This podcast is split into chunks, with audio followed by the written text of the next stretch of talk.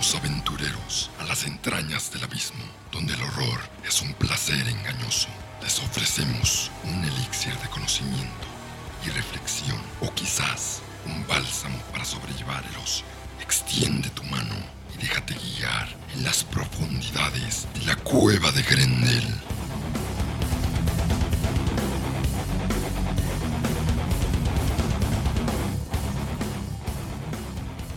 Soy Andrés Rodríguez, esta es la cueva de Grendel y ya en el episodio 5 de este podcast, este episodio especial pues es el natalicio, está siendo grabado en el natalicio de Howard Philip Lovecraft, que fue nuestro tema principal en, en el primer episodio, en breves reflexiones del horror cósmico. Quisimos hacer este episodio con un invitado, este invitado siendo Eliasif, productor técnico de la cueva de Grendel, donde hablaremos de, un, de una temática muy interesante, tal vez peculiar para, para muchos, muy fuera de tema, pero al mismo tiempo que tiene una veracidad muy interesante y demasiado importante en cuanto reflexiones y análisis de narrativas en cuanto a contar historias y la forma en que se cuentan estas historias. Y este tema es las caricaturas, si realmente son solo para niños o cuando estas caricaturas tienen una trama escondida, no un creepypasta ni que, que se trate de un anime o algo que visiblemente es para gente mayor o una demografía con un poco de más madurez, no, sino caricaturas que sin la necesidad de doble sentido tienen una verdadera trama donde desarrollan personajes, ideas, ideas que tal vez nos hagan demasiado ruido, que sean expuestas a niños, pero hoy hablaremos de ese tipo de temas. Y aquí conmigo está Eliasif.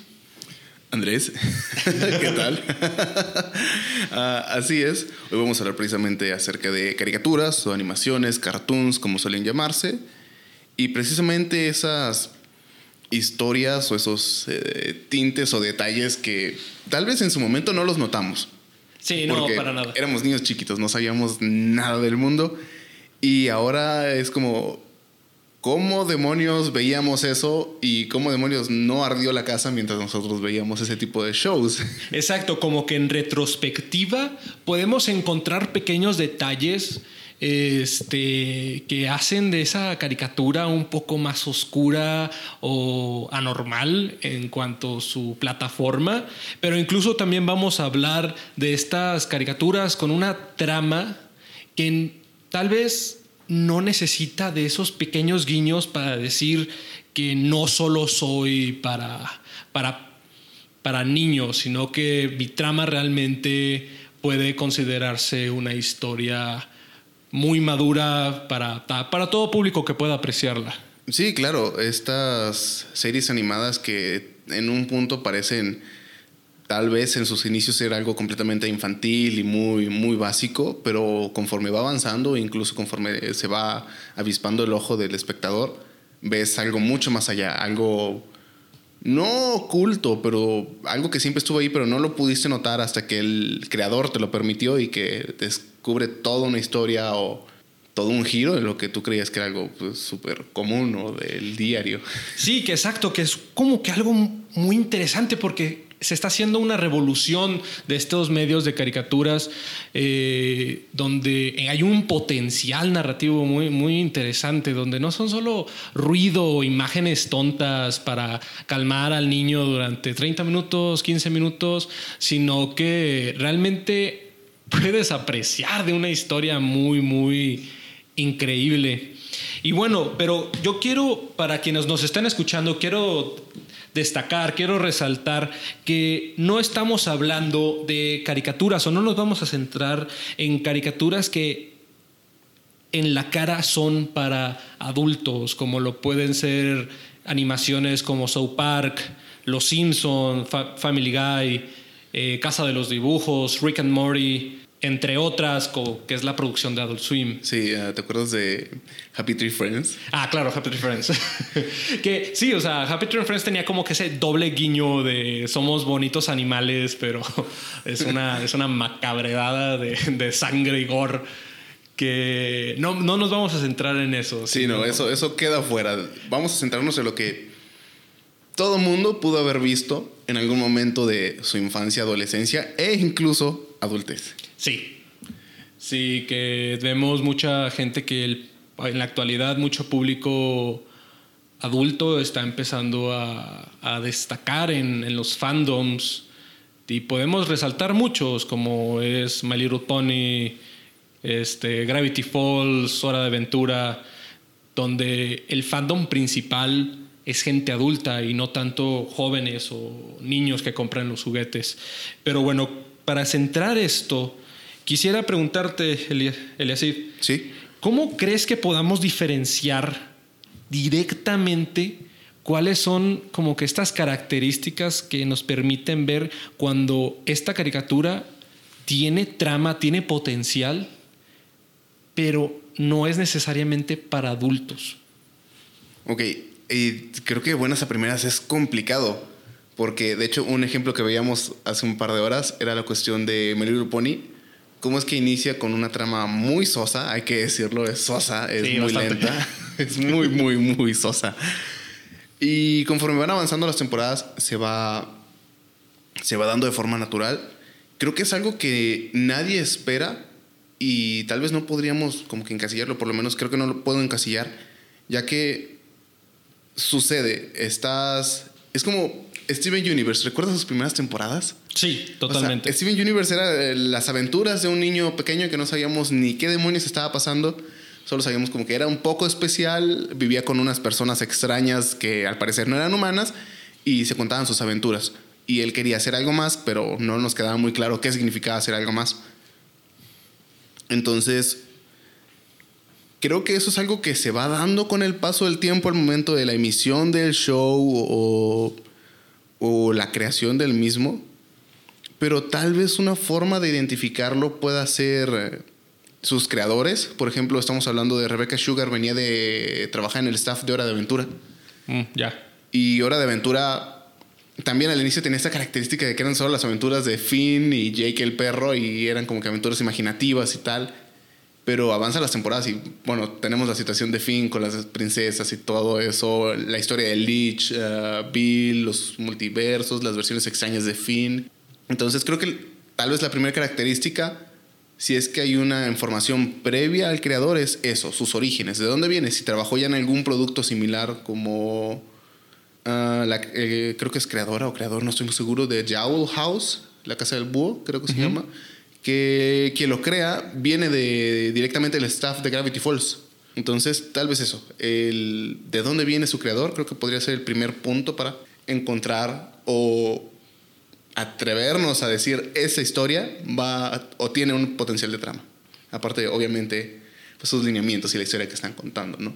Sí, no, bastante. Incluso este, algo que, que- de lo que dijiste que quisiera destacar, que al principio son historias episódicas este, de aventura. El niño tiene, va a un castillo abandonado. Este puede ser Finn, puede ser Steven. No hay nada más que los diferencie más allá del contexto, ¿no? que es un mundo imaginativo de, fantasía total y el otro pues se supone que es la actualidad o un mundo más humano.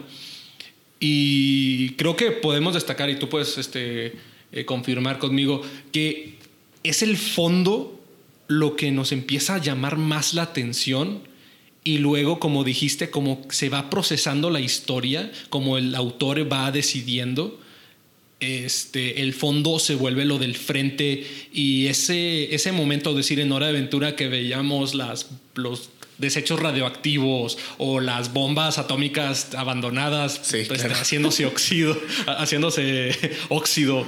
Los mismos guiños de la guerra de los champiñones. Era como que decías, eh, champiñones, las bombas atómicas parecen champiñones. Y comenzabas a, a, cerrar círculos, comenzabas a hacer conexiones entre las frases y lo que te mostraban, precisamente en el fondo.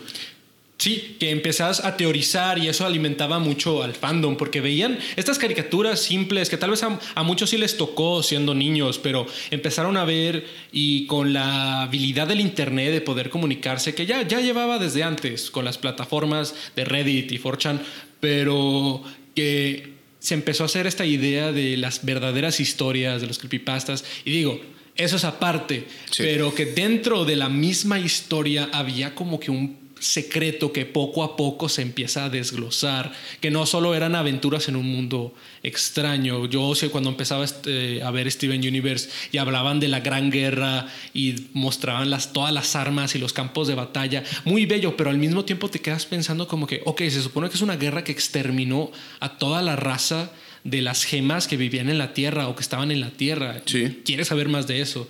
Y poco a poco empieza a ver como que un misterio de, de dónde vienen los monstruos, por qué Steven es así, quién es Steven, quiénes son ellas.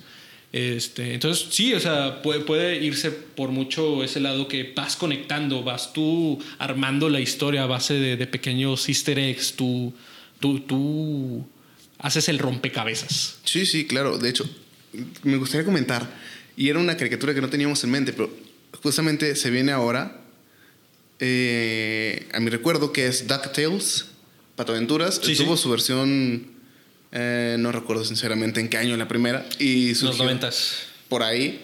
Y surgió un remake hace un par de años que surge igual, o sea, te van poniendo elementos místicos, pero no ocupan el todo. Es como que al inicio es como que la relación entre sobrino-tío, esa situación. Pero conforme te van contando más de Rico MacPato y de su historia y tal, te vas dando cuenta de que, o sea, hay una bruja malvada que está en el reino de los hombres que quiere matar a Rico MacPato y quiere dominar el mundo. Eh, que la mamá de spoilers, ya pasaron dos años, gente, lo siento. La mamá de los tres patitos está en la luna buscando quién sabe qué demonios y entonces eso que está en el fondo, que estaba oculto, comienza a surgir poco a poco, conforme cada episodio sube los escalones hasta que lo tienes justo enfrente. Y es como que dices, ¿en qué momento pasamos de patos con ropa a patos mágicos, ricos, multimillonarios, eh, con la habilidad de vivir en la luna y mundos eh, cósmicos y cosas así? O sea, es... Sí, que incluso este tipo de, de tramas se vuelven como que más, este, más, más nutridas, más, más ricas, porque es algo, es algo que te, este, de lo que dijiste que en Pato Aventura solo eran aventuras, tal cual, ¿no? Pues el nombre lo dice.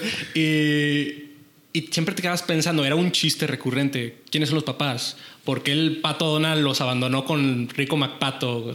Y, y en este remake decidieron, bueno, vamos a contestar estas preguntas, que es este, la, mamá de los patos, ¿dónde está? Ah, ok, está en la luna. Pero no solo se trata de, de poner el, el, la respuesta, sino que se empieza a desarrollar una historia. Y creo que eso también eso es importante, porque no solo se trata de, de, de poner este, lo de atrás al frente, sino que se vuelve un punto de quiebre donde estos episodios episódicos, Tal cual. Dejan de serlo. Dejan de serlo y se vuelve una serie como lo que nosotros conoce, como nosotros viéramos en las series con actores, con una trama densa desde, bueno, desde series como los... Ay, se me olvidó el nombre. Se, se supone que es de, la, de, las primeras, de las primeras series que, que pega.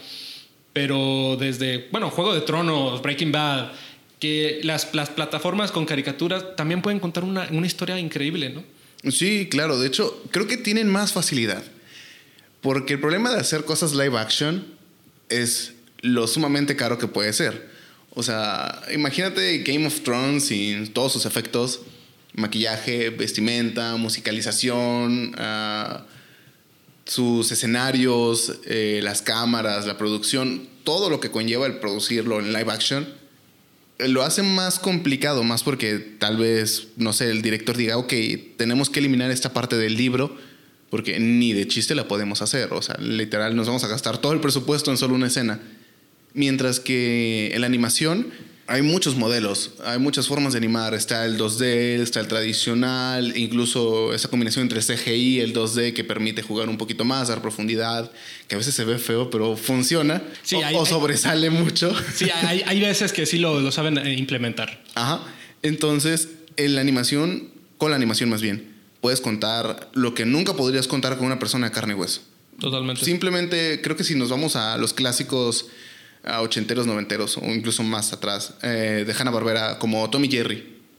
O sea, imagínate el horror que sería animar en CGI a Tom siendo deformado en forma de una botella y luego ser aplastado por el burro y luego un ratoncito persiguiéndolo. O sea, sería muy costoso. Pero la Hanna Barbera lo hizo. Sí. Estamos hablando de que el presupuesto de Hanna Barbera a sus inicios era invisible. Era, estamos hablando de, que cada, cada, episodio era hecho con lo el menos presupuesto que uno podría pensar. Este, desde Scooby-Doo hasta ya con los Picapiedra, antes o después. Pero la idea de que es cierto, se vuelve un método más práctico, pero digo, el, diablo está en los detalles y el arte que hay en, la, animación, en la forma de contar las historias, también te da una habilidad. Este, que en esa plataforma puedes desarrollar una historia muy interesante, como dijiste. Ahí ves, hay cosas que en la vida real todavía no estamos como que muy, muy asimilados, todavía lo vemos con un Valley muy grotesco. El, el, Sí. el, CGI, el CGI nos, nos, nos ha hecho hacer como que esto, estos ojos muy prejuiciosos. Pero con las caricaturas 2D es, es, es un arte, es, es una magia poder desarrollar unas historias que pueden ser de todo tipo, tanto macabras como de fantasía, como para niños. Y bueno, tú, ¿qué crees que eh, en términos personales, vamos, a- vamos, vamos por, la, por la parte personal, no vamos a generalizar, Gravity Falls es la onda, listo, con permiso, terminé. Buenas. Sí, prosigue. Voy. no te me adelantes, no te me adelantes. No, no, no, no. Que Gravity Falls sí es un punto de quiebre. Que creo que Hora de Aventura y Gravity Falls son los puntos de quiebre. Esta, esta revolución de las caricaturas con una, una, una trama verdadera más allá de, de pequeños monstruos y los héroes derrotándolo. ¿Tú qué crees de estas animaciones, de estas caricaturas que vamos a estar destacando? ¿Qué, qué, tú, ¿Qué es lo que te llamó más? Es decir, ahorita mencionaste a Gravity Falls. Tú cuando empezaste a saber eh, esta animación, ¿qué es lo que te atrapó? Que también podemos eh, ir de, de Gravity Falls, ahora de aventura, a Steven Universe. También P and the Poppy Cat, que también Uf. tenemos que mencionarlo al final. Tienen que verlo. Sí, Tienen que totalmente. verlo. Es. Gratis en YouTube. Sí, Atomo Networks. Fue, fue, fue, fue una joyita de trabajo. eh. Sí. Musicalmente anima- en animación, me gusta mucho su diseño, su estilo, sus colores. Siento que vi Steven Universe nacer de nuevo Sí. en ese estilo y en ese color y me gustó. Y me gustó. Pero bueno, volviendo al, al tema, por ejemplo, si hablábamos de Gravity Falls, tengo esta extraña suerte. No me puedo considerar una persona Disney porque sus live actions no me gustan mucho, pero han hecho cosas interesantes en la animación. Eh, Disney Channel, hablando. Ah, pero Gravity Falls, yo me lo encontré por accidente un día, sapeando en la tele. Y lo primero que veo es el final del episodio y veo unos códigos raros apareciendo. Y dije, yo conozco ese código, eso es código César. Entonces comienzo a buscar más, encuentro que hay una caricatura que está comenzando a meter códigos en sus episodios, los comienzo a traducir y ahí es donde digo, no sé qué está pasando, pero lo tengo que ver. Ya, entonces te atrapó como que ese, ese pequeño apéndice que ni siquiera la historia te, te, te llamó la, te llamó esa estética, tal vez como que esa clave este, final, Sí. que solo era como un guiño, que ni siquiera, que estoy seguro que el autor lo, lo puso solo para algunos, o sea, te atrapó eso. Sí, sí, fue eso, porque yo soy una persona muy afín a, la, a estas cuestiones de códigos y formas de escribir, vamos a decirlo, alternativas. Eh, sí, códigos. Entonces, cuando lo vi, yo dije, eso está muy chido, o sea, porque regularmente este tipo de códigos son utilizados para guardar secretos. Y al ver que sí dirigían a ciertas cosas o que hacían guiños a, por ejemplo, el episodio donde viajan en el tiempo, Sí. hay un. Al final dicen: Lo siento, H.G. Wells. No, no quisimos hacerlo como tú. Ya. O sea, no. Dijeron adiós a la idea de una máquina del tiempo y más bien tomaron una cinta y, y crearon una máquina del tiempo. Entonces fue eso.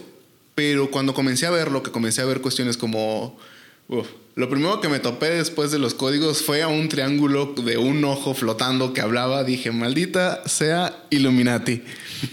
sí, totalmente. Yo creo que de ahí fuera de que haya sido en broma o que la gente se lo haya tomado en serio, el diseño atrapa, el diseño de un triángulo, ya sea por tu contexto de que has, has escuchado de los Illuminati, este, este triángulo tan enigmático te, te llama la atención. Sí, definitivamente. Creo que aunque no conocieras el tema, es, algo, es una iconografía tan popular en nuestra sociedad, eh, principalmente en este lado del mundo, que es Estados Unidos, México, Canadá, eh, que lo ves y te llama la atención porque dices, eso es raro. ¿Por qué está eso ahí? Y luego dices, ¿por qué está eso en Disney? Sí. Sí, porque nos acostumbramos a que Disney sea los padrinos mágicos cuando lo pasaban en Disney. Sí. Y, caricaturas que, fíjate que hasta eso se vuelven tan, no se vuelven tan trascendentes como las que vamos a estar mencionando, porque más allá de las series que han sobrevivido décadas desde su lanzamiento, no, no puedo como que realmente etiquetar o, fijar una caricatura que no sea Gravity Falls o bueno, tal vez eh, Ninja Cunningham o la de... Eh, y creo que Ninja Cunningham era un inicio. Era un inicio, tenía mucho potencial, pero pues eh, no, no pegó tan bien. No, pero sí, creo que si tuviera que resumirlo, lo que me atrapó de Gravity Falls definitivamente fue eso. Códigos, secretos, las posesiones eran algo muy extraño que no veías en una caricatura. Menos de Disney. Menos de Disney, todo el misterio que tenían y lo sobrenatural. O sea, ese toque eh, de lo extraño que se contaba. O sea, básicamente lo comentábamos la otra vez fuera, terminando uno de los podcasts anteriores. Gravity Falls, hay un Necronomicon en ella, o sea, el diario y esta cuestión de encontrar monstruos y buscar y seguir buscando, aun cuando te puede llevar a tu destrucción, que es lo que Bill planea, fue eso. El misterio, lo supernatural, fue definitivamente lo que me atrapó. Algo que no te esperabas encontrar en ese canal. Sí, no, y además algo, algo que dijiste con lo de los monstruos, el diseño, más allá de Bill, que claro, o sea, incluso se hace la connotación de que la figura que vemos de Bill no es la, la verdadera. Ah, ni siquiera es la real, es como pues, su frasco donde se controla, algo así. Sí, como que la única forma de, de verse en este plano de 3D técnicamente, o, o sea, o sea dimensión en, que se escapa y entra la de la historia, que es algo muy de horror cósmico para los que pueden este, agarrar la, la, referencia, es algo muy de horror cósmico. Definitivamente. Y pues sí, o sea, el diseño de las, de, de las criaturas que no son monstruos cotidianos que pueden basarse en hombres lobo o en vampiros, sino que son personajes ya más crípticos, más sí. El, el no me acuerdo del personaje, el del Super Halloween. Uh, era el monstruo del Super Halloween. El monstruo del Super Halloween. O sea, alto, delgado, con una cara sonriente, que muchos lo pueden identificar de que, ah, bueno, se basaron como que en este arquetipo del Slenderman que se estaba creando durante ese, ese periodo. Sí, sí, fue muy popular en esos años. Sí, bastante pero que lo hayan puesto en Disney y que todavía tuviera como que esa presencia de terror al principio, porque después ya su transformación final no fue la mejor. no, no, definitivamente. Te atrapa y, los monstruos, la neblina constante. Este, yo creo que la escena más terrorífica más allá de el monstruo, a mí, a mí la neta me, sacaba mucho de onda el monstruo que era una cabeza y una mano al final de los últimos episodios. Sí, que se arrastraba y que decía cosas como alguien quiere entrar en mi boca. Exactamente, que yo creo que tal vez el, eh, es como que en la cabeza de bebé de Phineas y Fer, que, siempre te quedas como que es un chiste cotidiano de, la, de la, serie, pero todavía es como que, ok, vamos empezando con, con esas temáticas anormales de, de, chistes bizarros, pero yo creo que la, la escena más, este, bueno, creo que las dos escenas más fuertes de Gravity Falls es el del fantasma del, leñador, cuando el hacha y se le cae a la cabeza, tal vez también los animales... Este, eh, echando sangre por los ojos y la boca. Exacto, que, o sea, sangre en, Disney, que es como que esos personajes son, son inmortales totalmente. Sí, o sea, y eh, cuando se transforma, que su cuerpo comienza a encarnar. Exacto. O sea, los huesos retomando carne. Sí. Alex Hirsch tomó Disney y lo deshizo por ese tiempo. Sí, sí, totalmente. Y, y no lo cancelaron porque dijeron, está haciendo un programa que niños, jóvenes y adultos están disfrutando y no está haciendo nada controversial más allá de tal vez lo que pudo ser escalofríos en, en los 90, Mm, que sí, es como que. Terror para, para jóvenes sin tener que irse a lo grotesco, más allá de lo que es normal, como la carne, ¿no? Que es la sangre, cosas por el estilo. Y que por eso mismo, esto es lo que a mí me resaltó mucho, cuando los padres de Pacífica, estos dos hombres, bueno, esta pareja de ricos, este son, bueno, típicos ricos que, que quieren ser, este, irse con el mejor postor, aunque sea malo, vender su alma al diablo, que en este caso es... Esa frase de. Puedo ser uno de sus jinetes del apocalipsis. Exactamente. Este. Y que Bill Cipher se los agradece tornando sus caras, poniendo sus orejas en los ojos y la boca en otra parte. No me acuerdo. Sí, o sea, que invierte todos los orificios de su cara, considerándolo, ya no podían respirar. Exacto. O sea, eh, creo que. No sé, pero la posibilidad de que hayan muerto en ese momento es muy grande. Sí, sí, si no hubieran vuelto a salir, te quedas como que murieron. Es como que de esos, de esos como teorías pequeñas que dicen de que ya no salen los papás de, de Pacífica, ah, es porque se murieron después de esa escena.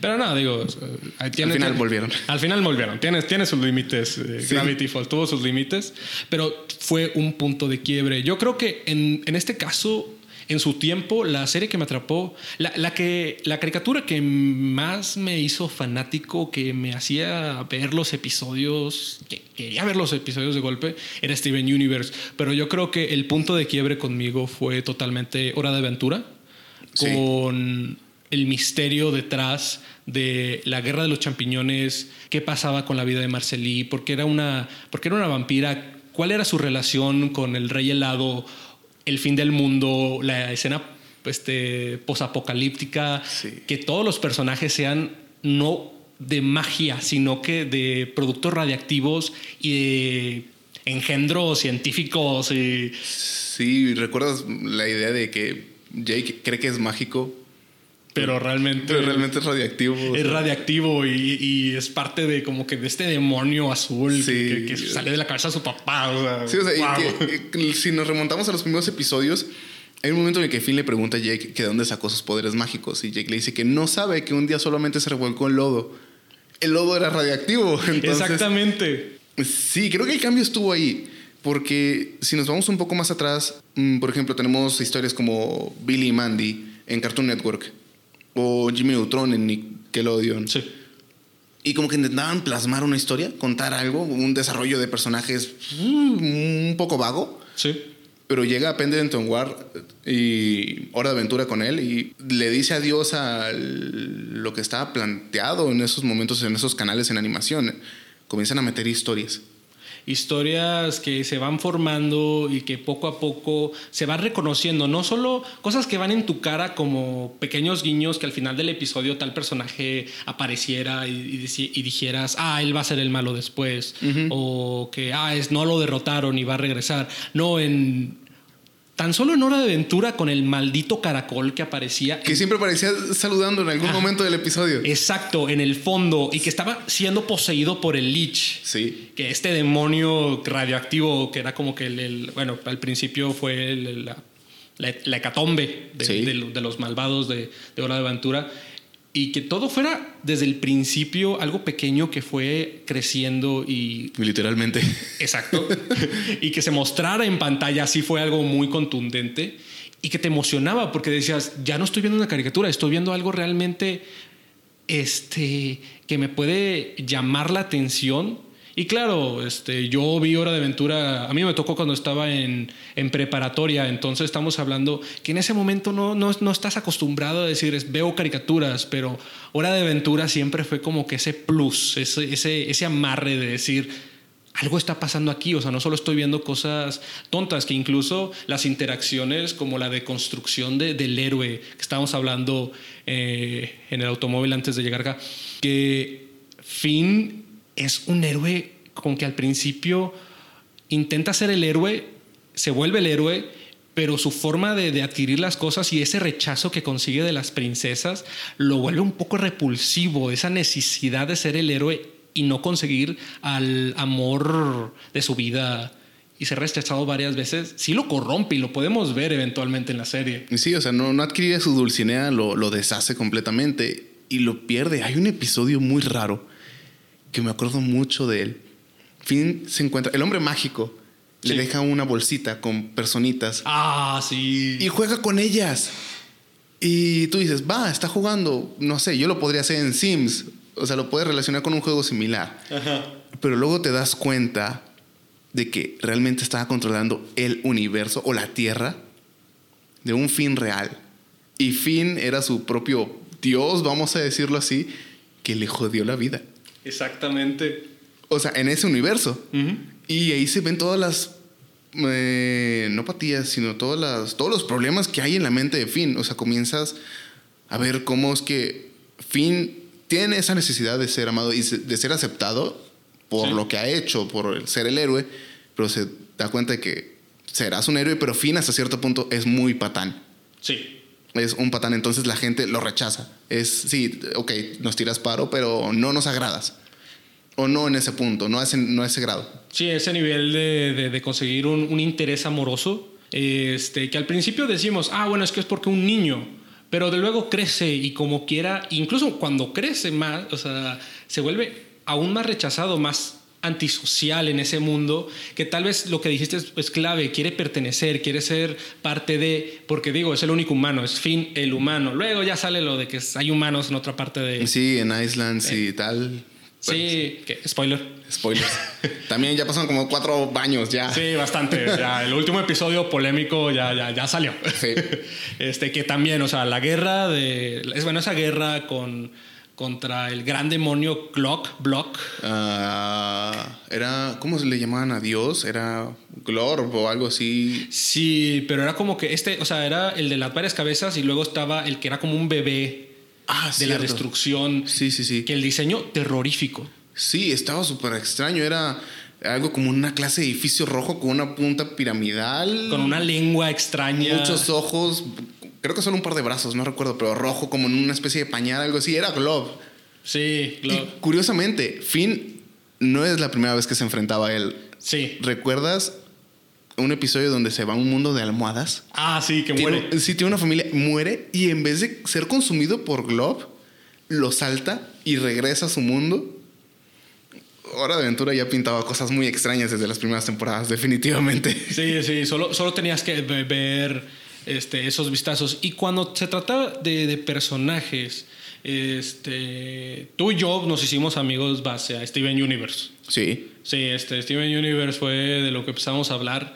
Y empezamos a hablar de cómo Steven tenía problemas. Que eso va mi, mi siguiente pregunta Sí. sobre este, este desarrollo de personajes que, que ya no, no se ve en caricaturas como lo que puede ser Jimmy Neutron, Los Padrinos Mágicos, este, Billy Mandy, incluso los chicos del barrio, que los chicos del barrio a mí me encantan, me siguen encantando. Este, pero que ese desarrollo no existe, donde los personajes son y serán. Y aquí, con estas nuevas caricaturas, sí hay. Que, que tú, y centrándonos en Steven Universe Sí, como Steven punto, Universe. punto de base. Este, ¿Quién les puede decir? Es, es que es algo muy...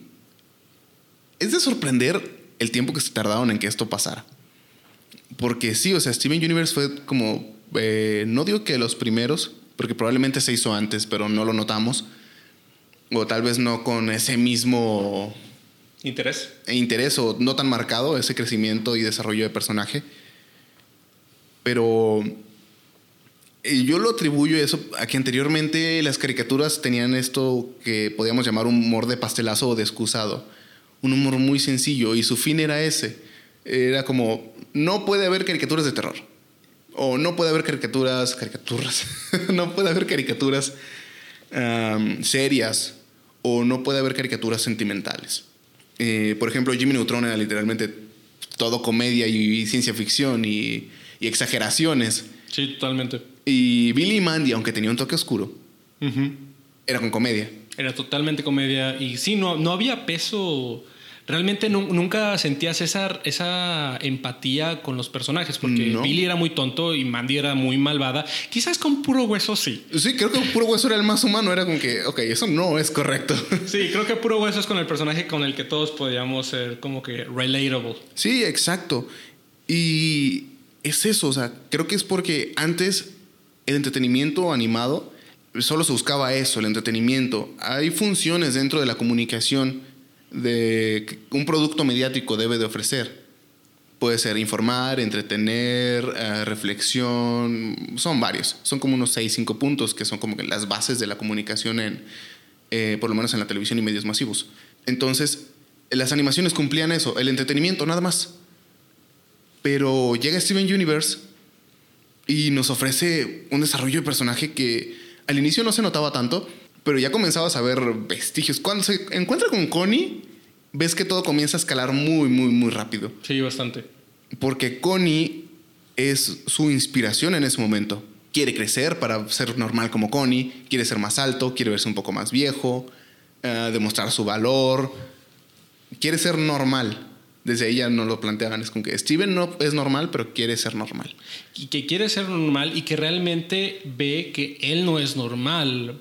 O sea, más allá de su personalidad y cosas por el estilo, pero que niños que debe, o sea, su, su vida, la vida que él debería tener, que tal vez ese protocolo, no sé, este, gente la está viviendo, él no la está viviendo, pero no es porque no es porque él quiera, sino porque cosas del pasado que sal- luego sale a la luz lo hacen tener una vida normal y Connie yo creo que es como que ese esa ancla a la tierra. Sí, ese es ancla a la normalidad, Connie, Ajá. definitivamente. Entonces, vemos un crecimiento de personaje que en el pasado definitivamente no veíamos y la gente no estaba interesada en dárselo al, al público. No sé si porque creían que los niños éramos estúpidos o algo similar o que no teníamos como que esta capacidad de...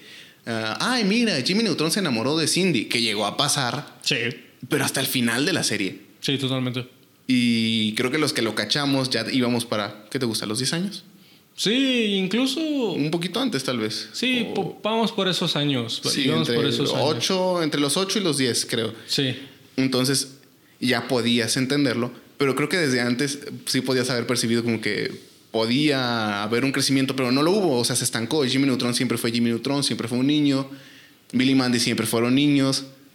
Eh, los padrinos mágicos, Timmy sigue siendo un niño. Sí. O sea, no ha crecido, bueno, aunque un niño de 50 años. 50 años, digo, hay un, hay un episodio explicando por qué, pero digo, no. No, o sea, sí- sigue siendo lo mismo. Eh, Eh, Es. Tengo un ejemplo perfecto.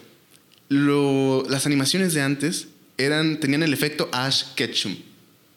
va. Temporadas, temporadas, reboots, recreaciones, rediseños. Sigue siendo el niño de 14 años, 10 años, no sé cuántos años tiene Ash. Sí, que es. Nunca, o sea, incluso nunca es capaz de crecer personalmente. Sí. No, eh, creo que hasta apenas el- esta última versión ganó una copa. O sea, creo que al final logró ganar la, Sí, la, la copa. Creo que, creo que lleva dos, pero creo que la primera realmente nadie le, le puso atención. Pero sí, o sea, se hizo como el- el complejo de Leonardo DiCaprio de que ya déjenlo ganar. Exacto, pero es porque no necesitaban un crecimiento de personaje. Exacto. O creían que no lo necesitaban y tal vez podría haber dado mucho más a Ash Ketchum, como los otros personajes. Sí, de anime, digo, Pokémon es anime y hay muchos animes con, con desarrollo de personajes muy bien, pero es cierto, realmente los personajes estaban diseñados para nunca crecer, para seguir siendo estos niñitos, que yo creo que eso también lo vemos mucho con series, bueno, caricaturas que tenían mucho potencial de una manera de serie, como pudo ser las chicas, pu- ah, las chicas superpoderosas. Sí. Sí, que si- siguen siendo niñas, incluso con el reboot. Se supone que ya están en primaria, pero. Ya subieron de grado. Ajá, y es como que siguen siendo niñas. Y bueno, el reboot fue un. Bueno, el remake o lo que hicieron fue, fue un fracaso. Pero. Hay cosas muy enfermas detrás de ese remake. Sí, Dios mío, no, no, no, no, no, no quiero ni, no quiero ni pensar en eso. Pero las chicas superpoderosas tenían como que estos eran ep- episódicos, aprendían algo, había una moral, una ética. Siguiente episodio se caían en, el mismo pozo, casi casi. Sí, y de hecho es. Es que es esto de. Como eran episódicos, lo que ocurrió en el episodio anterior no afectaba al siguiente. Y no sé, por ejemplo, vamos a decir que en Billy Mandy, ahorita no tengo ningún recuerdo muy fresco de algún episodio. Pero, por ejemplo, en el que la mamá de este niño, el gordito, eh, el que estaba enamorado de, de Mandy, ¿Irving? Irving. Sí, Sí, Irving, creo que se llama. su mamá era una momia. Sí. O sea, lo viste en ese momento y el siguiente episodio a nadie le importó que la jefa de Irving fuera una momia. Sí, fue un chiste recurrente después de, pero realmente, bye. Ajá, entonces es eso. Anteriormente hacían eso con las caricaturas. Lo que pasaba en el episodio anterior, lo que construías, lo que avanzabas, se iba en ese mismo episodio y no volvía nunca. Sí. Y estancabas ahí la serie y se volvía repetitiva, repetitiva, repetitiva. Y la veías creo que más por nostalgia que por los buenos momentos que pudiera ofrecer al final del día. Que sí ofrecían, pero ya te lo sabías. Sí, ya te lo sabías. Incluso hay buenos chistes, hay, hay buenos momentos de, de Billy Mandy, de los Padrinos Mágicos. En los Padrinos Mágicos ahorita se está haciendo famoso destacar los chistes, no de doble sentido, pero que como el, el- el- el chiste de llega Timmy Turner con su mamá y su mamá está llorando y Timmy Turner le pregunta, mamá, ¿estás, estás otra vez visualizando mi futuro? Y te quedas como que, wow. ¿Recuerdas? Eh, creo que es de las primeras temporadas ese- esa escena donde su hijo se recluye mucho, usa muchas toallas de papel, les dice que no lo molesten y que estará en su habitación solo. Y que Timmy repite básicamente eso que dice, "Me- eh, eh, ¿qué? Necesito estar solo y me voy a llevar estas toallas de papel. Ajá, y algo del internet. sí, ¿no? hay algo de internet y entonces es como que te quedas de, wow. Wow. O sea, sí había chistes y todavía los tienen a veces de esos momentos graciosos. E incluso no tenían que ser como que cosas muy, muy fuertes. O sea, el simple hecho de al inicio ver a Crocker decir padrinos mágicos y que se le saltara la quijada y todo el asunto, te hacía gracia. Sí. O ver las irreverencias que pasaban o las situaciones por las que pasaba Timmy al pedir mal un deseo, que era lo que regularmente sucedía, te hacía gracia. Pero volvemos a que es tan cíclico Es tan cíclico que pierde el chiste. Incluso este, yo me acuerdo que me molestaba mucho ver los mismos episodios en Jetix, Jetix. o Canal 5. horas y horas, del horas, mismo. episodio. Y luego ya lo pusieron en Nickelodeon y empezaron a subir nuevos episodios. Pero luego, digo, o sea, ya, ya, ya, bye, o sea, de los padrinos mágicos. Y con este desarrollo de personaje, regresando a Steven, que sí hay lo que le afecta en el episodio anterior, le va a afectar en el futuro. Y eso lo vimos con Steven Universe en el In the Future, la Sí. última temporada, que es la sexta, séptima. Sexta. Sí, es la sexta temporada. Donde hay una escena que me encantó. Donde creo que es esa, ese ejemplo perfecto de los héroes del- de las caricaturas o los héroes que, que- que los, que empiezan desde niños. Donde la doctora, la mamá de, de- de Connie, le pregunta: ¿Nunca has ido a terapia? ¿O qué te pasa? ¿Qué traes? Sí. Y, y Steven recuerda todos los momentos que estuvo a punto de morir, todas las criaturas que enfrentó, más allá de, las, de los monstruos típicos, no, se, recuerda de los más terroríficos, porque había unos que sí tenían unos diseños, el, el- la butarga de papa, ¡Ay, cállate! La botarga de papa era perturbador. ¿Cómo se le abalanzaba la gente? O sea, es, sí, yo cuando vi ese episodio sentía que de la nada iba a sacar un cuchillo y iba a comenzar a abrir estómagos. exacto, y que se supone que tenía como que fluidos y venas, y, y te quedas como que Dios Era mío. muy fuerte de ver. Sí, era un, era un diseño, era, era un diseño algo grotesco, pero regresa a la mente de Steven. Que eso, o sea, estoy hablando de los últimos episodios, pero problemas de él, problemas con su madre, que pues este personaje de la destrucción de la madre, Uf. del personaje de la gran madre celestial, Oh, sí. que es fue- de, los padres que murieron y que tienes que estar a los, a los estándares de, de tus padres fallecidos. Dios mío, no. O sea, bye a, a ese, a ese estereotipo. Pero es que hay un desarrollo, hay un desarrollo de personaje. Además de Steven Universe, en, esta, en este nuevo grupo de, de caricaturas, ¿qué otro ejemplo podríamos agarrar? De desarrollo de personajes. que tengan un desarrollo, que realmente hayan crecido, más allá de, de una maduración de edad, sino que este personaje aprendió que pueden, puede haber de todo tipo. Sí, claro. Pues mira, te voy a sacar, eh, me voy a sacar de la manga Scooby-Doo Misterios S.A. ¿Ok? Te voy a dar el ejemplo de Fred Johnson. Ok. O sea, inicia Scooby-Doo Mysterio S.A. como cualquier serie de Scooby-Doo. Misterio tras misterio, son los chicos, tal. Pero comienzan a encontrarse con una serie de conspiraciones que llevan a... Y de nuevo, spoilers, pero gente, es- Misterio S.A. salió en 2012. Hace ocho años. donde Fred se entera que es adoptado.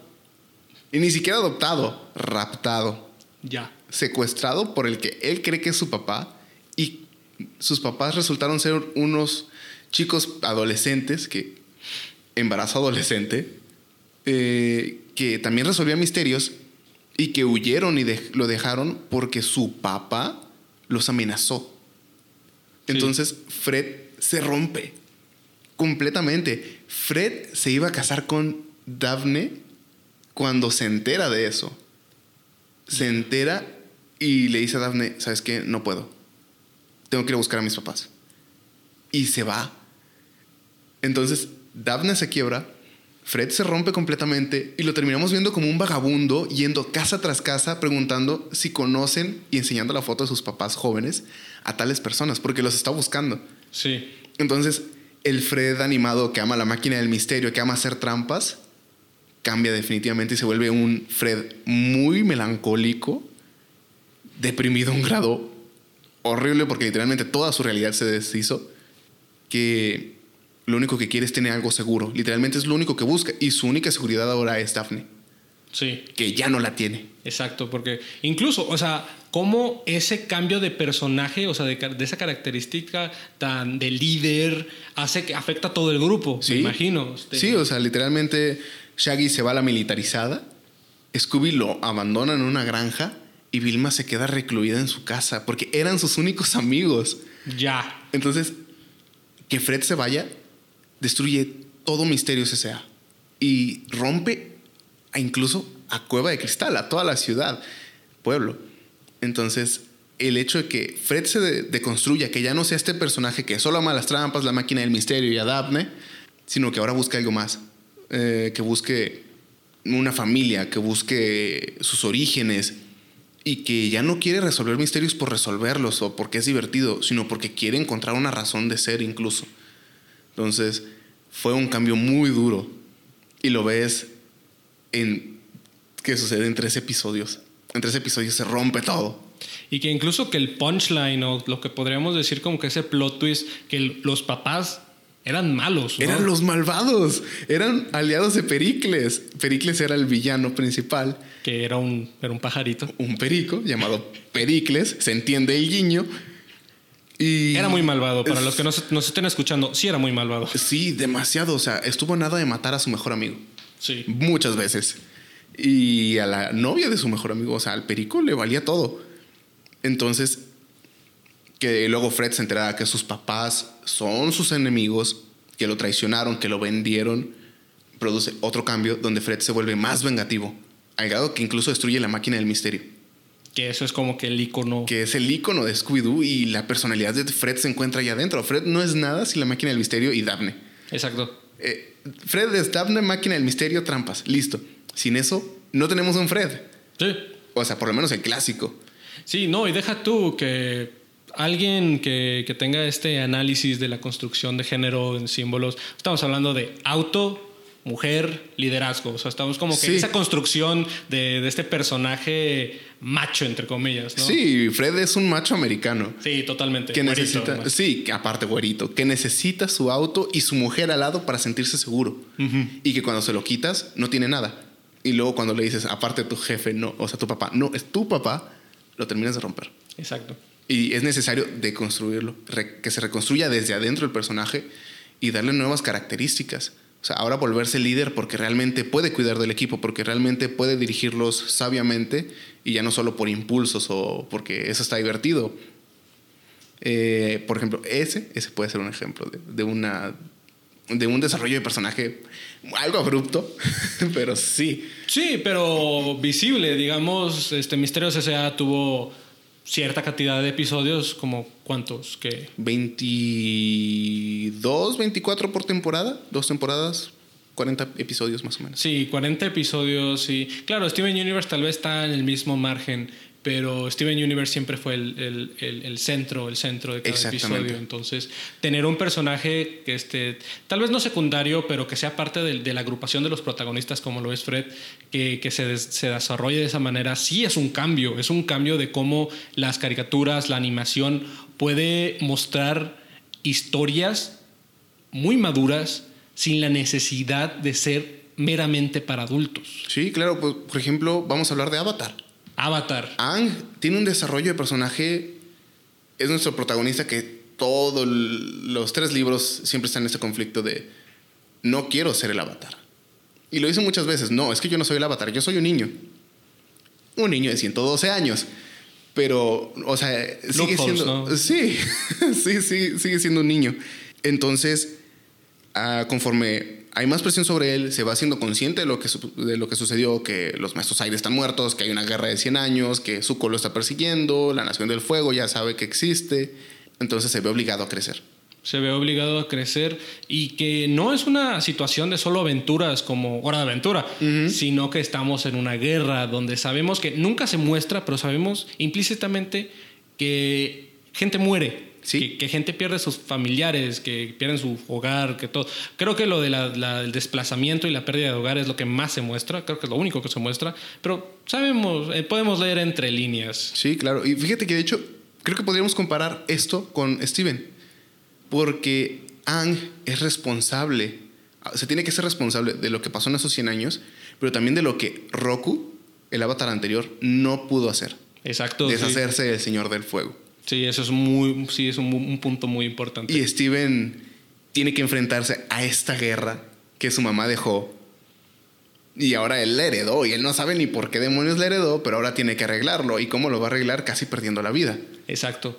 Exacto. Y sí, este, podemos decir que el formato o la forma de, de, cambiar la historia es diferente, pero sí, van en una forma muy paralela, este, agarrados de las manos y tal vez incluso nosotros estamos diciendo que Hora de Aventura es el punto de quiebre, pero Avatar sí fue el, precursor de crear estas historias, que yo creo que no lo considerábamos tanto eh, cuando estábamos planeando este episodio, más que todo por la parte de que Avatar tiene esta esencia pseudo anime. Sí.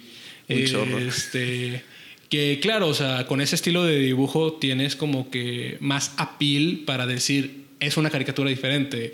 Pues hay aventuras más allá de, acción, con personajes desglosados, con sentimientos. Hay muchas escenas donde los personajes se quiebran, caen, ven, bueno, fracasan. El héroe fracasa varias veces. Sí, el tío Airo. El tío Airo, que es ahorita, ahorita, creo que es el, gran patriarca de los personajes favoritos del, del, internet. Sí. Y, y estos personajes, pues sí son como que no quiero decir eh, los proto algo, pero sí fue, yo creo que la primera marca, la gran, la gran primera marca de decir que eh, aquí en, el continente, en Estados Unidos y tal vez en Europa, lo que, bueno, del lado occidental. Incluso yo creo que Europa, porque, por ejemplo, Francia tiene esto, vamos a mencionar Total Spice.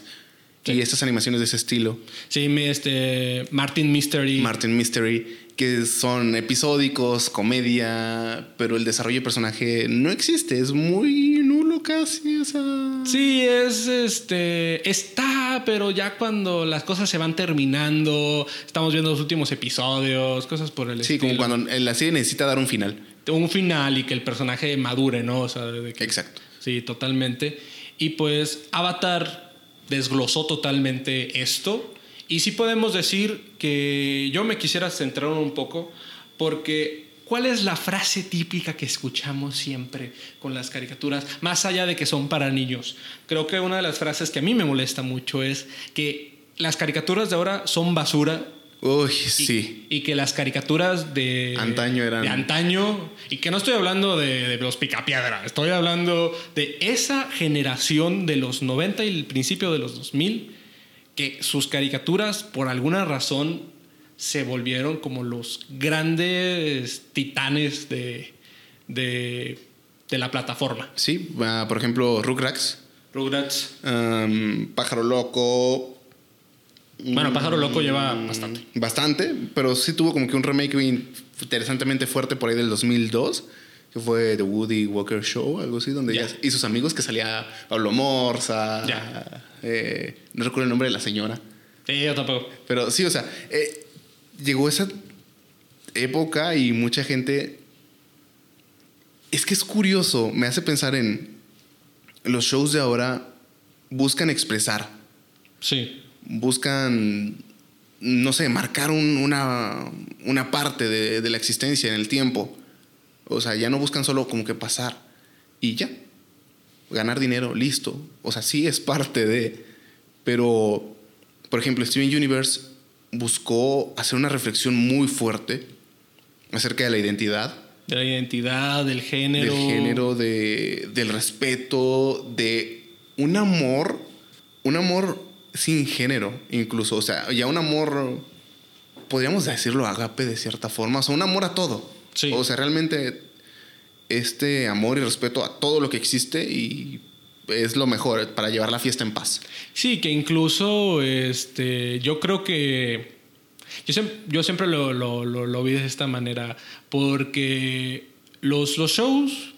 Voy a meterme en territorio medio peligroso aquí. Este, bueno, no peligroso, pero no es para mí comentarlo. Escabroso. Escabroso, esa es la palabra. Este, siempre se destacó cuando, se, cuando salió el beso de fondo, de, el beso homosexual ¿En Star? en Star, este, el internet explotó. Sí. Este, ah, Disney ya es. sí, Open mind. Open Mind y LGBTQ y, y empezó como que esto, pero con Steven Universe, que era una caricatura que, bueno, o sea, nunca salió muy, muy, muy implícita. Digo, muy, muy explícita, perdón. Sí, explícita. Explícita.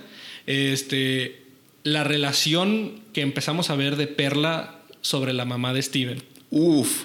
Sí, o sea, y siempre se llevaban con la suya, porque yo siempre lo vi de esta manera. Fuera de que los personajes estaban generados para ser este, femeninas. Ajá, sí. O tener este, esta, esta identidad de ser mujeres, porque además la, la actriz, o sea, eran actrices, siempre fueron voces de, de mujer. Este, siempre podías decir, bueno, o sea, son gemas, están, son luz, son Sí, no tienen género ni cuerpo. Ajá, exactamente. Entonces es como que pues se aman entre gemas, no, no, no estamos hablando de una relación este, que podría ser escandalosa si fueran humanos o cosas por el estilo, pero se, fue este, este método de desarrollar la historia, mostrar cosas que en las caricaturas de antes no se hubiera podido. No, cállate. Ajá, y, y que la, y que la historia fuera tan increíble. Yo me acuerdo la escena de la boda de, de Zafiro y de Rubí. Sí, son Zafiro y Rubí, ¿verdad? Zafiro y Rubí, sí. Este, ese, ese plot twist, que esto ya es demasiado como que muy, muy específico, pero ese plot twist donde quien usa el vestido es, Es- Rubí y no ajá, Zafiro, que sí. Zafiro fue el personaje como que con más este, características femeninas durante Sí, la veías más como delicada, mm, más agraciada. Sí, o sea, la podríamos definir con características más femeninas, mientras que Rubí era más tosca y eh, una guerrera, o- o no sé, Ajá. golpear cosas. Sí, como que tu mente decía, este, ah, bueno, el- eh, es como que esta idea de que fuera de que si sea hombre o mujer, es como que esa identidad más masculina en esta relación de ellas dos.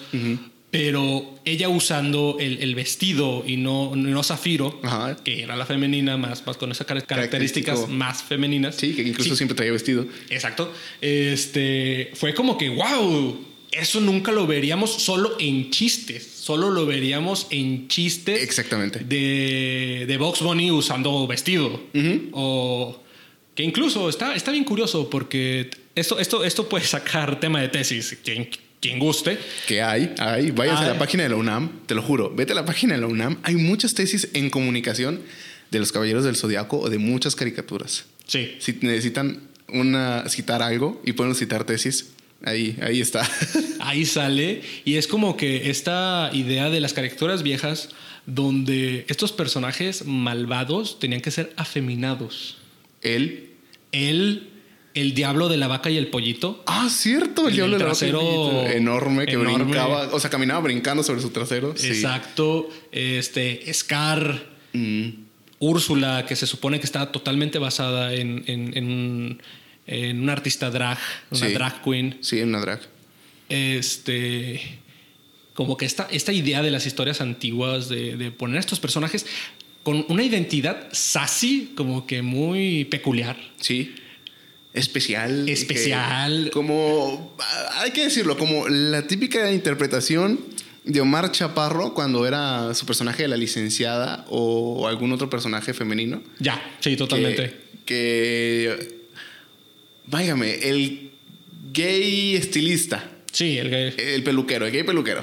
el gay peluquero. Y lo volvían malvado, pero es que es muy interesante que todos fueran así, que empezara, que empezara así. Yo creo que hasta Frollo se detiene con el jorobado de Notre Dame, que Frollo ya se vuelve como que un villano, todo lo esencial malo de, de esta idea de del hombre este, ac- acosador, Sí. este, destructor, poca mente, Sí, pasional y muy hipócrita. hipócrita y que cede mucho a sus placeres. Sí, Sí, sí, de hecho, o sea, Frollo fue, fue, otro, fue otra situación.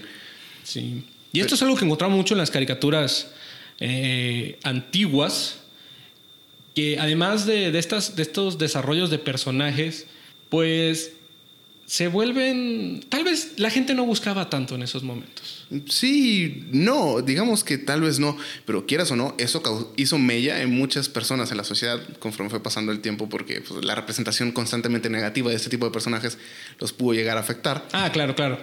Este, pero volviendo al tema de que mucha gente dice, ay, es que la generación actual de caricaturas es una basura.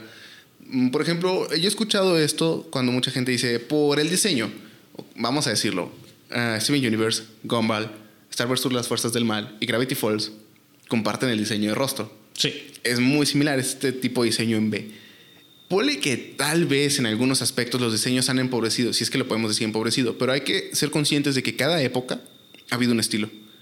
Ah, por ejemplo, en el, del 2010 para atrás teníamos este estilo de animación como que más grotesco, más exagerado, brazos muy largos o muy delgados, cuerpos casi amorfos. O sea, por ejemplo, Billy y Mandy sí. tenían ese estilo de animación y de dibujo muy... Sí, o sea, casi monstruoso. Monstruoso y que Coraje el perro cobarde este, y, e Invado- Invasor Sim. destacó mucho. Sí, sí, sí, estas formas peculiares. Entonces, eh, respecto al diseño, hay que recordar, los diseños han cambiado, pero mm, creo que realmente estas personas cuando hablan acerca de que, ah, es que la generación anterior de caricaturas fue mejor, es pura nostalgia. Es pura nostalgia, totalmente. Definitivamente, o sea, yo soy un fan de... Bueno, a mí me gusta mucho el pájaro loco, te voy a ser sincero. Eh, pero también me gusta mucho Scooby-Doo. Y los Rugrats no estaba mal. Pero la otra vez lo intenté volver a ver. Es dolor, es dolor. Verlo me provoca dolor. ¿El pájaro loco? Eh, Rugrats. Ah, ok. El pájaro loco a veces. Ya, pero sí, digo. Sí, el pájaro loco fue creado para estresar. Sí. Pero Rugrats es esta historia que dices, ok, no estaba mal, tocaban temas interesantes a veces, también a veces un poquito avanzados para su época. Por ejemplo, el, este episodio en el que literalmente los bebés se desnudan completamente y se ven todo el asunto. Eh, Muy. Algo que no se vería ahorita. sí, no, definitivamente. Eh, pero lo veo y digo, no era la gran cosa, o sea, realmente no tenía mucho. Creo que volvía a ser cíclico. Vamos a... Era como un Phineas y Ferb previo. Previo. Que incluso Phineas y Fer se burlaba mucho de eso. ¿Cuántos, cuántos episodios o cuántos, bueno, en cuántos episodios salió el chiste de como que el verano ya, ya salió, ya, ya pasó mucho? Sí. O cosas por el estilo de que ¿por qué no crece? O cosas extrañas. Sí, Ellos sí, mismos se burlaban de ellos. Sí, de hecho, recuerdo bien un, un episodio, no recuerdo ahorita la cantidad, pero Buford dice algo como, mm, creo que Phineas dice que llevan como, creo que 24 o 30 días de verano, y Buford dice, "Ah, en serio, yo creí que llevábamos más, o un, dice un número muy exagerado, Sí. y sacas cuentas, es, que es, es la cantidad de años que llevan al aire, y es como que, ah, buen guiño. Pero referente a que era como un y Ferb previo, era Angélica era la mamá que denunciaba ante su mamá o ante su tía, ay tía, los bebés están haciendo tal cosa. Iban y no estaban haciendo nada. Exacto. Entonces, eso, o sea, caían en esa idea. Pero definitivamente es- esas cuestiones de, ah, la generación anterior de caricaturas era mucho mejor, es pura, eh, pura, pura... Ay, se me fue la palabra. Eh, ah, ¿Cómo se llama? Ese sentimiento de añorar algo porque es del pasado y de tu infancia. Nostalgia. Sí, gracias, nostalgia. Era pura nostalgia. La nostalgia en su máxima expresión. Sí, su máxima expresión, porque digo, hay, hay caricaturas que tal vez sí te pueden llamar. Yo durante la cuarentena empezaron a, a subir episodios de los chicos del barrio y hay cosas que sí llaman mucho la atención, pero hay cosas que tampoco. O sea, fuera de los chistes de, de uno, su, que es todo, todo base del, del actor de doblaje. Sí, sí, los mexicanismos agregados por, por el actor de doblaje, la voz de uno eran. Era lo que le daba como que esa personalidad a Miguelón. Ajá, exactamente. Miguelón. Miguelón, o sea, sí, ya con eso, Miguelón, porque probablemente, no sé, nunca lo vi en inglés, probablemente era Mikey, o Mike, o no sé, o capaz y nunca dijeron su nombre. Sí, sí dicen su nombre. Se supone que son escoceses o son británicos. Entonces, ni de chistes, Miguelón. Exacto. Pero sí, ese tipo de caricaturas sí termina como que llamándote por nostalgia, pero hay cosas que ya dices, bueno, o sea, realmente, mm, ¿por qué lo veía? Es decir, Ed, Ed y Eddie, a mi hermano mayor le fascina, le fascinó. Y yo nunca le, le agarré ese gusto tanto como él, como él lo, lo- le gustaba, pero era, era muy extraño. Pues le puedes poner un episodio y realmente solo se ríe porque era como que, ay, qué chistoso era la caricatura de ese entonces. Sí, como que, ah, me acordé. Me O- acordé, este, el censamiento, esa, ese, esa químico en la cabeza que, que te hace sentir con que, ah, bueno, es, es- es añorar es- este, este, este, este momento tan, tan precioso. Pero no te fomentan nada más allá de eso, realmente. No, no produce nada. O sea, todo lo que se llegue a producir es porque lo genera tu propia nostalgia y tu deseo de volver a ser tal vez ese pequeño o volver a revivir esos momentos donde, no sé, todo era más sencillo o estás viviendo tu mejor momento.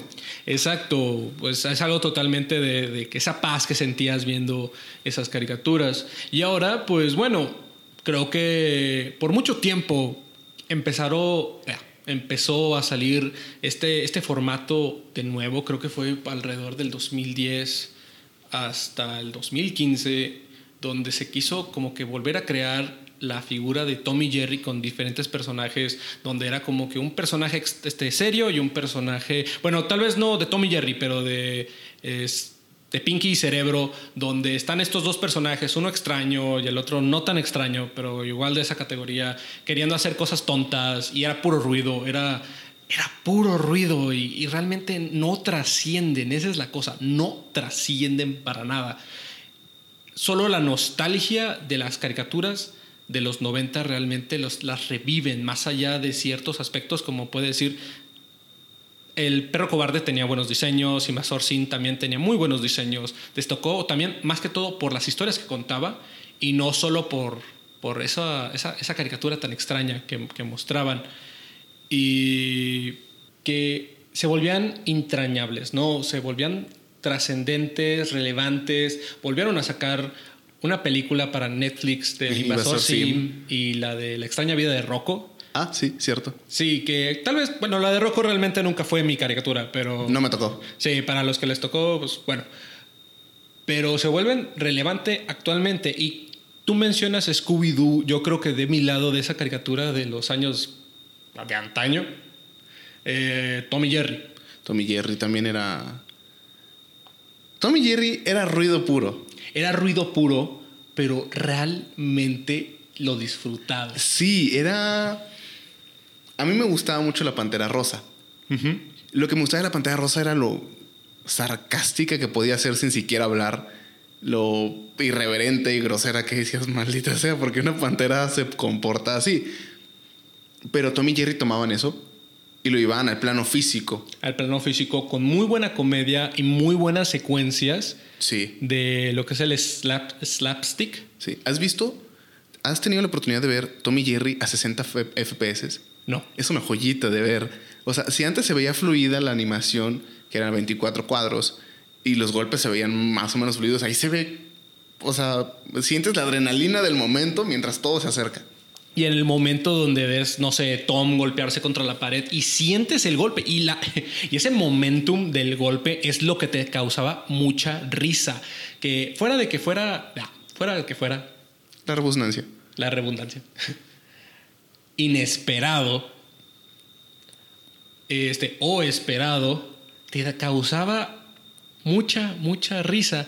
Y yo que hace poco vi un video de un análisis que exactamente este, se fijaba en eso, de por qué Tommy Jerry, más allá de sus mil este, reboots y que lo intentan revivir con diferentes cosas que realmente... ¿Supiste que hablaron en un momento? Sí, Dios mío. No, la película que hicieron en, la, en, no sé, creo que en los 80, no estoy seguro. Muerte, Dios, no, no, no, no. Sí. Pero lo han intentado de revivir, pero en YouTube puedes encontrar los episodios viejos que tienen ciertas cosas que ahorita, Dios, o sea, hacen blackface tan, de, una manera tan descarada. Sí, definitivamente. Que, que, te quedas como que, Dios santo, o sea, tú veías esto de niño y no te dabas ni cuenta. No, no, no, o sea, la cantidad de violencia expuesta en estas caricaturas y esta que plasmaban la actual sociedad de esos años eh, a través de este medio. O sea, tú lo veías y decías, ah, pues te, nada más te hacía gracia, listo.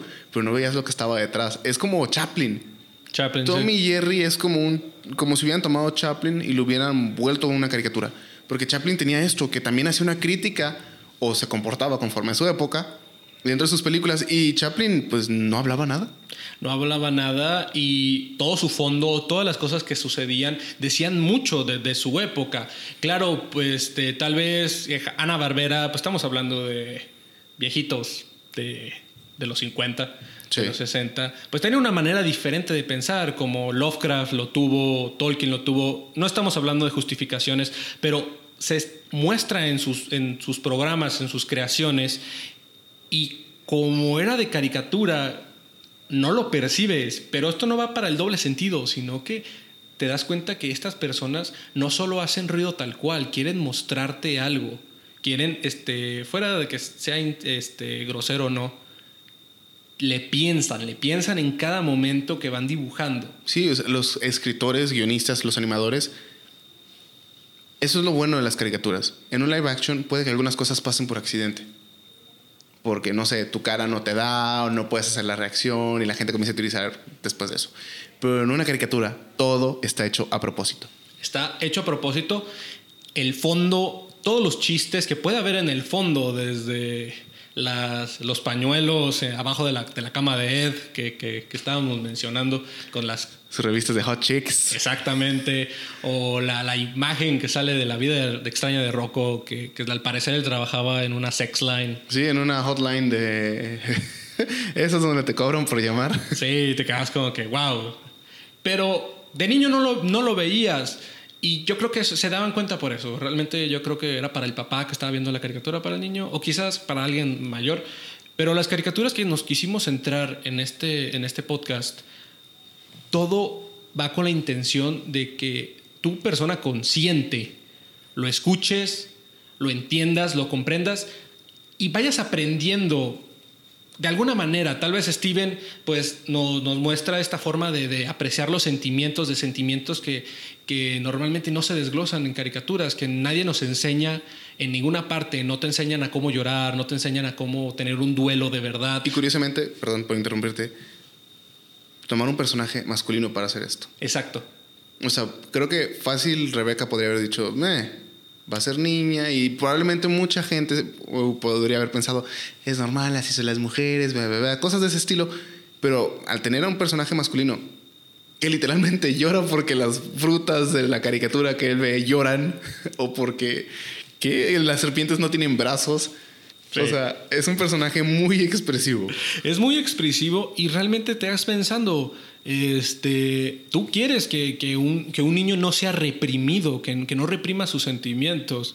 Este, regla número uno de, de, cómo no ser una persona antisocial. No reprimas tus sentimientos. Sí, exprésate. Exprésate.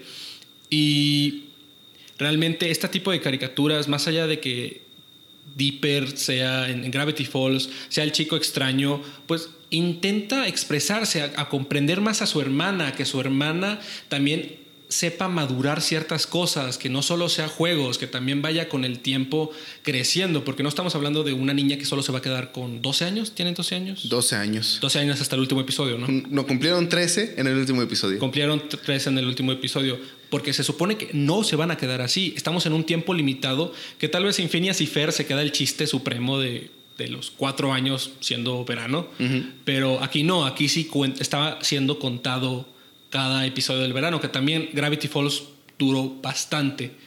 Sí, su verano duró, pues podríamos decir tres meses dentro de ellos, pero duró, ¿cuántos años estuvo al aire? Pues lo suficiente, yo creo que lo, yo, lo, yo lo vi que en el 2011. 12 creo, 12, se acabó creo que en el 15. Sí, no, sí, valió, este, valió mucho, este, duró mucho. Y es porque estas historias realmente se apreciaban la gente lo seguía viendo, no se morían, porque hay muchas caricaturas que, que, solo salió una temporada y murió. Ahorita mencionamos al ninja Randy Cunningham, mm. el ninja de la escuela o algo por el estilo. Pero desde Avatar, después Danny Phantom, que también Danny Phantom fue una joya, pero pues tuvo su, tuvo su momento de este plano y luego creció, bajó, pero fue muy interesante. Y luego tenemos estas caricaturas como Gravity Falls, Steven Universe, Star, donde se crearon fandoms increíblemente fuertes. Sí, y peligrosos. Steven Universe tenía gente muy peligrosa dentro de ellos. Pero eso es otro asunto. Pero sí, o sea, crearon, tenían esta fuerza y mostraban algo fuera de lo que estábamos acostumbrados. Por ejemplo, Star es la antítesis de cualquier princesa. Es una rebelde de primera que lo único que quiere es destrucción. Star quiere destrucción y abdominales. Cierto. es lo único. Pero Star también crece. Marco crece. Su mamá se embaraza. ¿En qué caricatura de antes veías ese proceso? Ese proceso y que no fuera un chiste, un chiste tal cual, sino que literal fuera un proceso de la vida. es lo normal, porque cuando pasa lo del embarazo, Marco se va a Muni, sus papás dicen, pues se nos fue el hijo, vamos a hacer otro. vamos a hacer otro. Vamos a hacer otro, queremos tener otro, listo no podíamos porque pues estaba Marco. Porque pues cómo lo manteníamos, porque pues también quién sabe qué trabaja los papás de Marco se la pasan ahí en su casa todo el día. Creo que el papá es pintor. Sí, creo que sí, algo así. Eh. una vez se ve pintando a su, esposa, pero no recuerdo bien. Sí. La verdad no, me viene a la memoria. Pero no podían, total, X. Entonces pueden y sucede. O sea, los personajes crecen naturalmente dentro de su mundo, obviamente, bajo sus reglas y su lógica. Pero crecen. Crecen y y eso no lo veíamos antes, no lo veíamos antes con las caricaturas que realmente solo eran para niños. Sí. Más allá de los chistes para adultos. Y ese era un problema, porque había eh, muchos creadores que querían crear cosas diferentes, pero no salían por el hecho de que no entraban en ese canon, no entraban en esas reglas a seguir que ponía la Warner, Nickelodeon, Cartoon Network, eh, Disney. Disney, de que esto tiene que ser para puro entretener, nada más. No sé, no tenían respeto hacia su... Sí, incluso creo que el de Galaxia Wander se quejó varias veces donde él quería hacer muchas cosas con el personaje y no lo dejaban porque decían, es que ese personaje no es así, o sea, es un personaje bonito, déjalo bonito, ¿para qué le vas a hacer más allá de, de solo que sea un monito que va de planeta a planeta? Ajá, y de hecho, ¿viste el final? Sí, con la... La canción de la villana. Sí, está muy buena. O sea, creo que ahí fue donde desquitó, donde dijo, ok, no me dejas hacer esto. Boom. Sí, no, es una, y es una canción increíblemente buena. Sí, este, I'm the Bad Guy es, es una joyita. O sea. Sí, que bueno, fuera de que el plot es de que realmente fuese mujer, o sea, ese diseño de decir el hombre grandote, esa armadura y luego, ¡pum! Mujer, te quedas como que, wow, o sea, eso es un cambio. Sí. Es un cambio. Y no solo por el, por ser un cambio tal cual, no, o sea, realmente está muy bien creado en esa historia. Sí, porque quiso cambiar, quiso meter algo diferente, salir de la comedia que tenía Wonder, que era comedia también de pastelazo. De pastelazo, totalmente. Y decir, ya, o sea, sí, tuvimos nuestros momentos de, de comedia, pero ahora te voy a presentar el villano principal, el real. Y te vas a ir de espaldas. Sí, y que destruye planetas y que lo hace solo porque le gusta. Exacto, y que manipula, controla, este, logró eso. Sí. O sea, no sé qué haya dicho Disney al final del día, pero probablemente sí fue como un... ¿Qué hiciste qué? Pues yo creo que lo habrán pensado, los productores habrán pensado lo mismo que lo, hicieron los de Hora de Aventura con el último episodio, los últimos episodios que wow. Sí, creo que ahí definitivamente. mm, Creo que Pendleton ya se había como que ido un poco del control de la animación. Sí, totalmente. Entonces, pero aún así, la historia fue como que, no sé, juntaron, alguien hizo un recuento de todo lo que habían hecho en el pasado y dijeron, hey, dejamos de hacer cosas muy locas. Sí, no, eh, estuvo hubo un proceso muy experimental. Empezaron a hacer muchas cosas muy experimentales en Hora de Aventura. Y bueno, con creo que este vamos a ir cerrando, pero Sí. yo quiero dejar esta última pregunta para que la podamos comentar. Claro.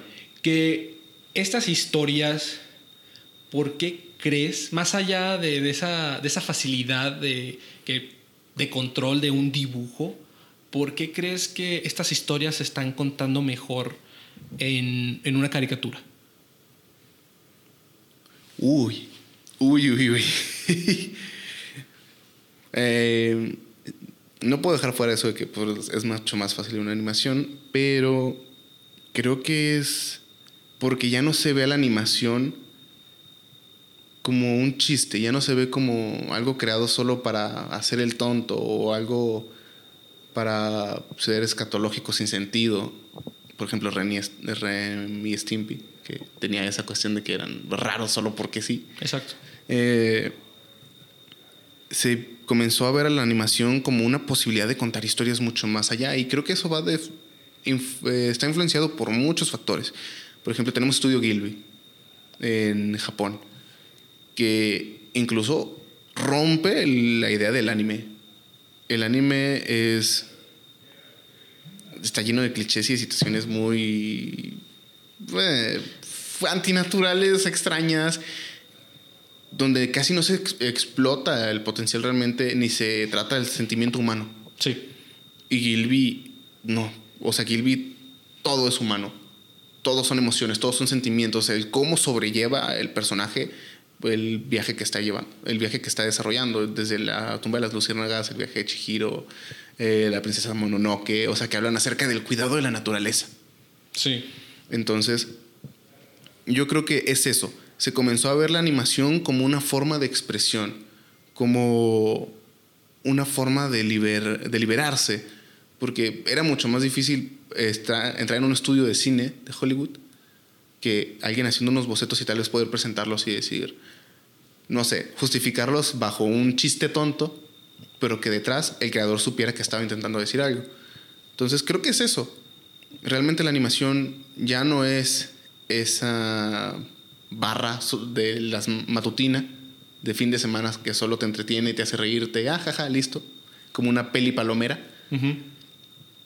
Sino que ahora se le da el valor que, que realmente merece y entonces fue donde muchos creadores, eh, por ejemplo, eh, esta, la productora que hizo Hora de Aventura y que ha hecho otras caricaturas que es, la veníamos mencionando hace un momento en el auto. Federer. Federer, que salió de internet, que vieron esto y dijeron, es que ya no tenemos que hacer lo mismo que se hacía antes, ya podemos romper con eso. Y comenzaron a crear cosas muy diferentes, comenzaron a dejar una marca. Sí. Entonces, creo que es eso, esa facilidad, esa evolución, eh, quitar ese estigma de la, de la mente de- del mundo, de ver la, la animación como simple entretenimiento tonto, burdo, sin un sentido. Sí, y tienes toda la razón. Es esa idea de, de querer contar algo más allá, de, de crear toda, un- todo ese mundo que quisiste tal vez, di- bueno, escribirlo, pero dijiste, bueno, es que lo puedo dibujar, tengo la habilidad, no me tengo que limitar solo porque este, la sociedad lo, lo liga con cosas inmaduras, sino porque O infantiles. infantiles, sino que puedo crear todo un mundo y lo puedo desglosar, lo puedo desarrollar totalmente al gusto, que sea entretenido, pero que no, que no necesite ser grosero. Porque podemos tener estos dos paralelos. Tenemos Bee and the Poppycat, Ujú. que es una historia muy calmada, Súper calmada. con escenas muy surrealistas, pero con diseños de personaje muy interesante, plots densos como puede ser la pérdida de un ser querido, la pérdida de tu cuerpo, criaturas extrañísimas, la pérdida de identidad. Y no estoy hablando de, de- de- de- forzar el análisis, no, está ahí presente. Tenemos este tipo de historia donde no hay groserías, donde no hay temas sexuales, no hay guiños ni nada por el estilo. Solo es una historia muy pura. Y luego en el otro lado tenemos Rick and Morty, que también es una historia muy madura, que tenemos personajes muy desarrollados, con chistes muy gruesos, pero esa es la cosa. Son chistes muy densos que a veces son muletillas esos mismos chistes. Que hay episodios que la gente solo recuerda las mil veces que Rick eructó y les pareció, pareció gracioso porque La, la, la, bup, bup. Sí. Exactamente. que Rick and Morty, se- eh, ellos mismos se, se burlan de ese tipo de, de- de- de episodios donde no están haciendo nada, pero que dentro de ese ruido, que es un ruido increíble, tanto visualmente como de historia, como de comedia, puede haber algo muy, muy trascendente. Por eso Rick and Morty ga- ganó tanta, refer- bueno, tanta relevancia en estos pocos años. Realmente ha estado muy poco al aire para ser tan famoso a comparación de lo que fue South Park, que han sido casi 15 años, Los Simpson que han sido más. Y Rick and Morty los, los ha aplastado totalmente en solo tres tempo, cuatro temporadas. Cuatro, sí. Tres, cuatro temporadas. Pero bueno, creo que este ese es nuestro episodio especial porque las caricaturas, los dibujos desde que han existido en las cuevas, esos, es- esos dibujos rupestres que muestran el sentimiento de los humanos, lo que vivieron, Que registraron su historia. registrando su historia y lo que sentían, lo que experimentaron desde muerte, vicio, todo tipo de experiencias, lo traspasaron a un dibujo. Y eso fue sucediendo toda la vida. El arte pictórico siempre ha sido muy relevante, más allá de solo ser entretenimiento visual, que cuando pasó a la animación, que cuando Mickey Mouse existió, no solo se trata de algo bonito a los ojos, sino se trata de sentir lo que el autor realmente quiere que tú sientas. Desde pequeños guiños, desde pequeños diálogos que pueden crear todo un mundo como fue en Hora de Aventuro, Hora de- Aventuro. Aventuro, en Hora de Aventura. Esos pequeños guiños que pueden ser en Hora de Aventura. O todo esto tan visible como puede ser la leyenda de Ang. Y que la- las caricaturas, la animación, no se debe de infravalorar. No, definitivamente. Y creo que es buen momento, estamos en una buena época donde hemos visto el renacer de las caricaturas Totalmente. de una forma exponencial. O sea, creo que, en serio, mm, lo que mencionábamos hace como 40 minutos, un poquito más, es esta cuestión de que, por ejemplo, vimos, por ejemplo, Gravity Falls nos tocó por ahí de la preparatoria más o menos. Creo que nadie decía que veía caricaturas. Nadie. Nadie. Y si lo hacías era con que pues veías los clásicos, ¿no? Eh, Pantalla. Rosa, Scooby-Doo, lo que había momentáneamente ahí. Pero era muy, muy raro. Eh, si llegabas a mencionar que veías algo animado, regularmente era anime. Anime. Pero llega este boom donde resurge esta, este deseo por crear historias nuevas, que curiosamente surge después de esta marcha que hay de, de guionistas y, y creadores en Hollywood. Eh, y entonces es donde podemos ver que literalmente mucha gente comienza a decir, es que yo veo tal caricatura, me gusta tal cosa, y no sé, la sociedad comienza a cambiar y comienzas a... Se comienza a crear este pensamiento de las caricaturas no son solo para niños. no son solo para niños y que realmente tienen un grupo de personas muy grande que lo sigue porque es, es arte, es, es arte puro, Es que es sigue arte. siendo arte, sigue siendo arte y todavía recuerdo, no me acuerdo cuál CEO era de Cartoon Network, que el burro empezó a quitar cartoons Uf, y empezó a poner live actions.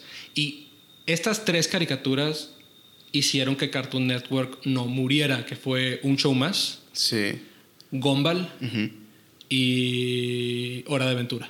Sí, fue cuando entró, me acuerdo mucho, porque entró una película que me gustó, Level Up. Ah, Level Up estaba muy bueno. Era, era una buena serie. Te- estaba, le faltaba. Le faltaba, pero era como que todos estos realities que empezaron a salir era como que, ¿qué, qué- qué está pasando Es Cartoon Network, el nombre lo dice. Sí, sí, o sea, no, ¿por qué estoy viendo a un rockero destruir cosas? ¿Por qué estoy viendo un reality show en Cartoon Network? ¿Por qué no estoy viendo cartoons?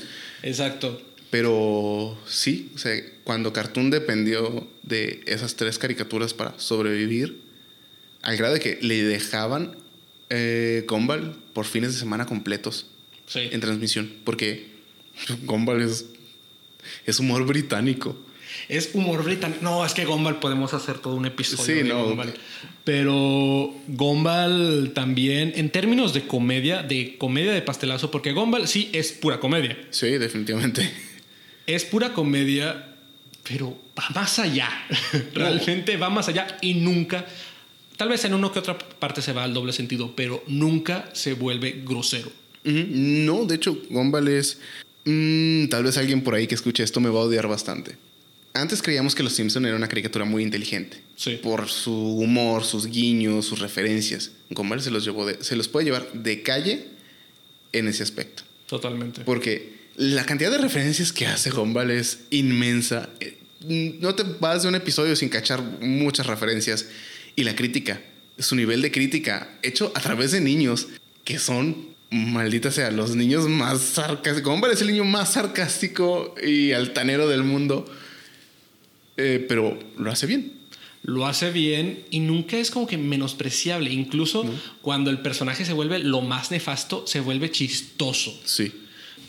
Y claro, todas estas caricaturas, desde la comedia, la fantasía, el terror, ese terror implícito que puede haber dentro de las historias, como dijimos al principio, que desde atrás se va para el, para el frente, ese, ese fondo terrorífico de la, del pequeño guiño de la calavera atrás o en Hora de Aventura un caracol poseído, Sí, que termina siendo un monstruo interdimensional.